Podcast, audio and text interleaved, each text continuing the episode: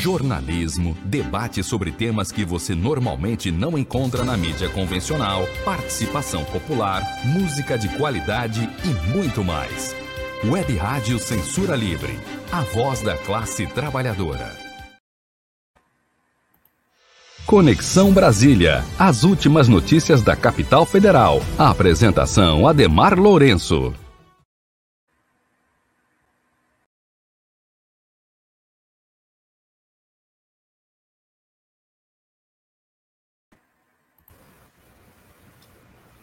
Olá, seja bem-vinda, seja bem-vindo. Está começando o Conexão Brasília, direto da capital federal, com o jornalista Ademar Lourenço. Ademar, seja bem-vindo. Boa noite, Antônio. Boa noite, equipe do Censura Livre. Um abraço a todo mundo. Boa noite especial ao ouvinte.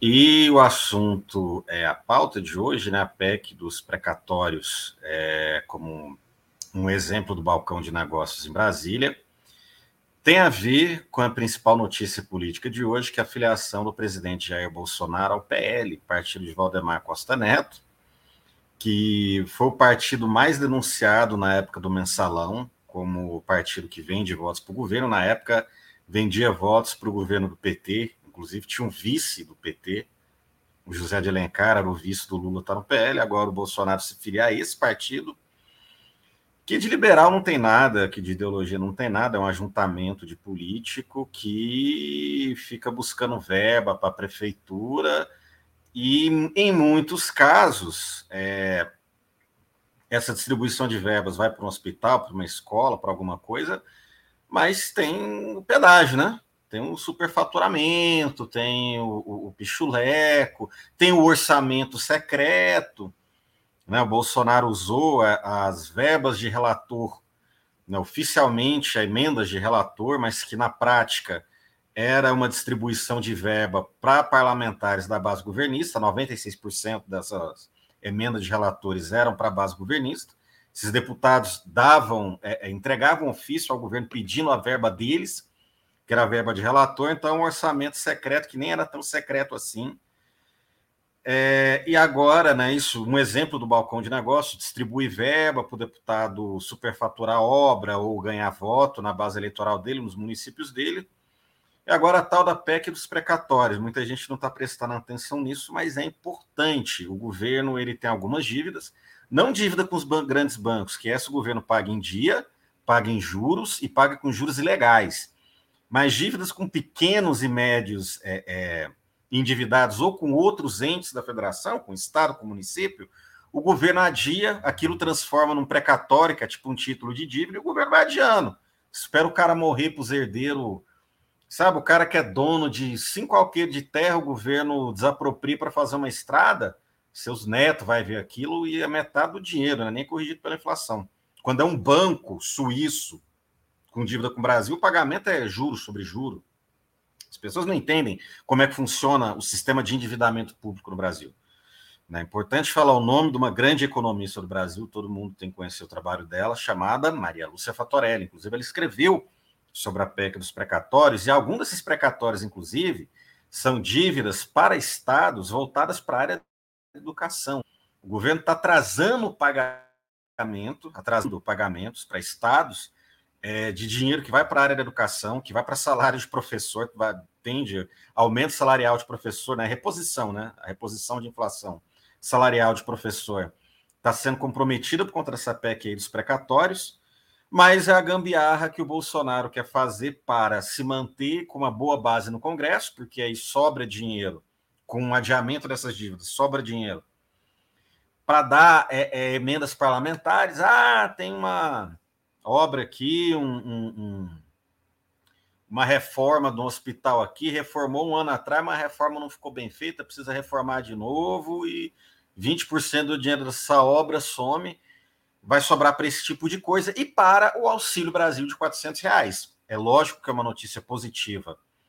O que antes era chamado Bolsa Família aumentar de valor, de fato precisa aumentar de valor, mas é um aumento temporário, um aumento só para o ano de 2022. Para o ano de 2023 não está garantido absolutamente nada. O governo, se quiser em 2023, vai poder cortar todo o, o, o Auxílio Brasil? Porque o Bolsa Família acabou né, a organização do Bolsa Família, que é todo um, um, um, sistema de assistência social, que não é só distribuição direta de renda, distribuição direta de renda, que é pagar o Bolsa Família, era parte de um programa de, de erradicação das pessoas da pobreza, que foi, em grande parte, bem sucedido. O Bolsonaro acabou com o Bolsa Família, transformou em Auxílio Brasil, né, acabou com um sistema de, de, de com um programa de, de tirar as pessoas da pobreza, né, transformou apenas numa distribuição direta de renda que é necessária, que é importante, mas que não é suficiente, e aumentou o valor apenas para 2022 para ganhar as eleições. Então é isso que está por trás da PEC dos precatórios. O Bolsonaro quer ter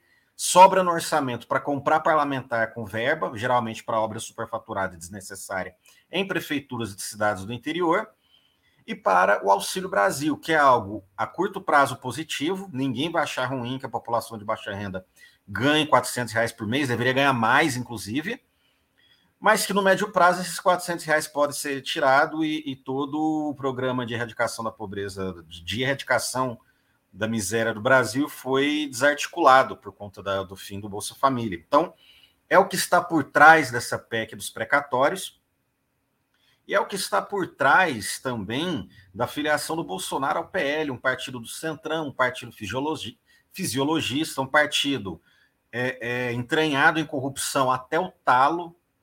Né? Nos anos 2000 se falava muito nos três porquinhos: PL, PP e, e, e qual o terceiro? PTB.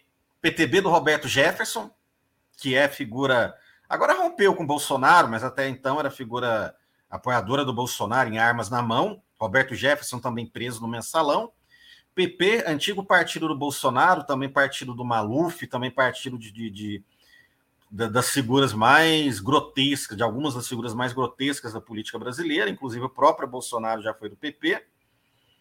Né, é o partido do Ciro Nogueira, atual, atual ministro-chefe da Casa Civil, e o PL, que já foi PR, que é o partido do Valdemar Costa Neto, preso no mensalão e que agora vai ser o partido do próprio Bolsonaro. Então, o, o, o Bolsonaro é uma aliança de miliciano, banda podre da polícia, banda podre das lideranças religiosas, né? não colocando toda a polícia, nem todas as lideranças religiosas no mesmo balaio, mas tem a banda podre, que é exatamente quem está no governo Bolsonaro, e os três porquinhos, PTB, PL e PP, que assim, a média do Brasil já é, é que os partidos sejam envolvidos direto ou indiretamente, seja por omissão ou por ação e corrupção.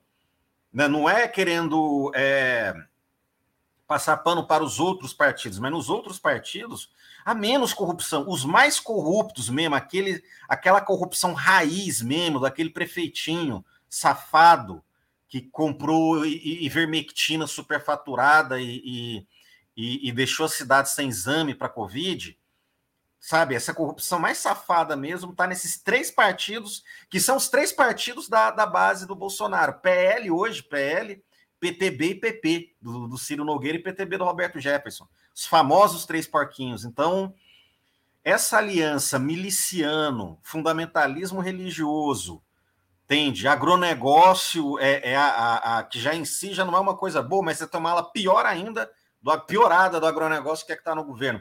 Mas a ala piorada é, é a, é a ala piorada da polícia, a ala piorada da milícia, a ala piorada das lideranças religiosas, a ala piorada do agronegócio e a ala piorada da, da, da política partidária brasileira, tudo junto num governo só liderado por um assassino em massa, responsável por dezenas de milhares de mortes no Brasil, que até hoje não foi processado, sequer denunciado pelos seus crimes. Essa é a situação política do país hoje.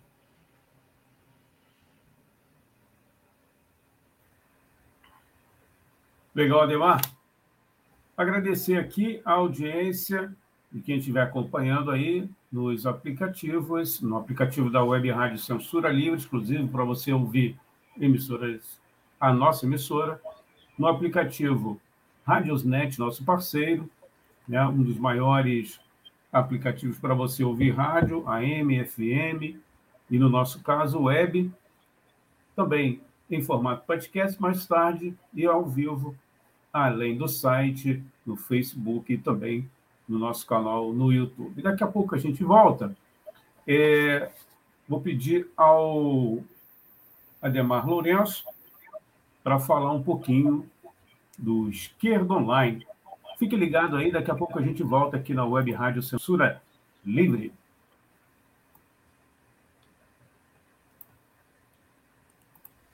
Para manter o projeto da Web Rádio Censura Livre de uma mídia alternativa, buscamos apoio financeiro mensal ou doações regulares dos ouvintes, de amigos e parceiros, já que não recebemos recursos de grandes empresas, políticos ou partidos. Seja um apoiador regular e ouça o agradecimento no ar durante as edições dos nossos programas. Sua ajuda é muito importante para nós. Enviamos prestação de contas mensal aos nossos apoiadores. Temos uma vaquinha virtual permanente. Anote o endereço virtual apoia.se barra CL Web Rádio. apoia.se barra CL Web Rádio. Saiba mais sobre a emissora no WhatsApp 21 96553 8908. Web Rádio Censura Livre. A voz da classe trabalhadora. Ademar, eu vou colocar aqui é, o link do também aí disponibilizar na tela, você que está acompanhando na nossa página no Facebook e também no YouTube, o último texto né, colaboração do Ademar Lourenço para o Esquerda Online.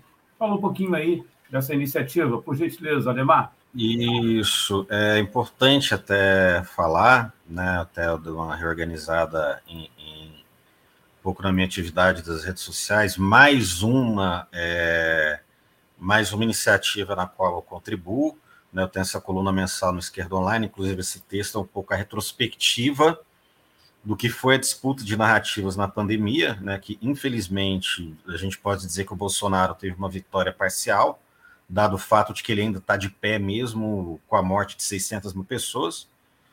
Né, uma análise interessante, a gente pode ter um pessimismo não total, porque ganhamos algumas batalhas, mas no geral, nessa questão da disputa de narrativas na pandemia, é, o negacionismo conseguiu, infelizmente, se sobressair no Brasil por isso essa situação, a média mundial é três vezes menor que o Brasil, ou o Brasil é três vezes maior que a média mundial em número de mortes, né? mais de três vezes, né? quase quatro. E eu estou em mais um projeto de, de mídia de resistência, né? Eu contribuo aí com muito orgulho com vocês do Web Rádio Censura Livre. Sou articulista, é, faço podcast e coberturas aqui em Brasília do Esquerda é, online. E agora eu também estou na administração da página Periferia Socialista. Na, a, a, a gente está se organizando aí, pessoal jovem do, do da, periferia, da, periferia, do estado de São Paulo, estou colaborando, sou colaborador da, da página deles. E é, é, continuo, apesar de não ser mais diretamente ligado ao projeto, colaborando e dando apoio ao Bela Tchau Connection, aí, canal no YouTube, do YouTube do nosso colega Gibran Jordão, também da Corrente Sindical Tra Travessia, né? Até condensei todos esses projetos, tem um canal no WhatsApp, né? um canal no WhatsApp, onde eu mando conteúdo de todos esses projetos aos quais eu participo. E é isso, né? A gente tem que estar tá sempre em conexão, um projeto com o outro, tá sempre é, em diálogo, e porque 2022 vai ser uma batalha muito dura. Derrotar Bolsonaro em 2022 não vai ser fácil. A gente nem sabe se vai ser pelas eleições ou não. Isso é absolutamente imprevisível. É, é, daria para chutar para dizer que vai ser pelas eleições, mas qualquer morte, facada ou prisão de candidato à presidência pode mudar tudo, e teve isso nas duas últimas eleições, né, nas três últimas eleições, morte, facada e prisão de candidato à presidência. Então, assim, é possível que, se não tiver nenhuma morte, facada ou prisão, a gente tem um segundo turno que vai ser quase uma guerra civil no Brasil. E a gente tem que estar preparado para ela. Ou pode ser que nem tenha eleição, ou pode ser que a gente tem que ir para as ruas contra uma tentativa de golpe, mesmo após as eleições, é bom fazer esse alerta, porque a gente vai ter que estar nas ruas, talvez uma parcela da classe trabalhadora, se conseguir, vai ter que parar a produção, talvez algum dos nossos vão ter que arriscar suas vidas, e nada disso vai, vai ser possível sem uma mídia de resistência para fazer disputa de narrativas, né? para ganhar o grosso da população, o grosso da classe trabalhadora, pelo menos para o anti-bolsonarismo, algo que, felizmente, uma maioria pequena ainda da população, pouco mais de 50%, e ainda não mobilizada da população é contra o Bolsonaro, isso vai ter que melhorar se a gente quiser impedir um golpe em 2022.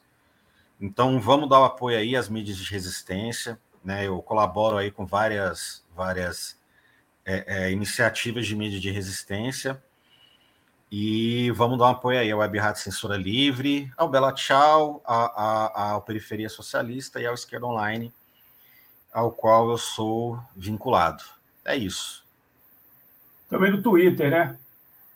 É, eu, eu o, fiz um acordo né, com, com o Gibran, que eu saí, o Twitter do Bela Tchau, que era eu que administrava, agora é meu Twitter pessoal. Agora eu tô. Uhum. O que eu falava pelo Bela Tchau, agora eu tô falando por mim mesmo, mas é a mesma coisa. Então não. apesar do risco, eu não, quanto não, não, não acho que eu precise ficar ainda no. Ainda, né? No, no, no anonimato. É isso. Legal, Ademar. Novas empreitadas aí, sucesso e até semana que vem.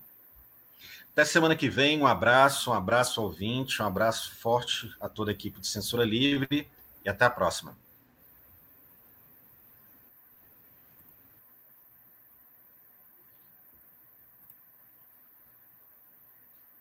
jornalismo, debate sobre temas que você normalmente não encontra na mídia convencional, participação popular, música de qualidade e muito mais. Web Rádio Censura Livre, a voz da classe trabalhadora. Acompanhe a programação da Web Rádio Censura Livre no site www.clwebradio.com, no aplicativo exclusivo para ouvir rádio no celular, tablet e Smart TV. A emissora também está no Rádiosnet, um dos maiores aplicativos para esta finalidade, na nossa página no Facebook e no canal da emissora no YouTube. Acesse o nosso canal escrevendo youtube.com barra C barra Censura Livre. Tudo junto. Inscreva-se no canal e acione o sininho para receber as notificações de novos vídeos. Web Rádio Censura Livre. A voz da classe trabalhadora. Jornalismo, debate sobre temas que você normalmente não encontra na mídia convencional, participação popular, música de qualidade e muito mais. Web Rádio Censura Livre, a voz da classe trabalhadora. Conexão Brasília, as últimas notícias da capital federal. A apresentação Ademar Lourenço.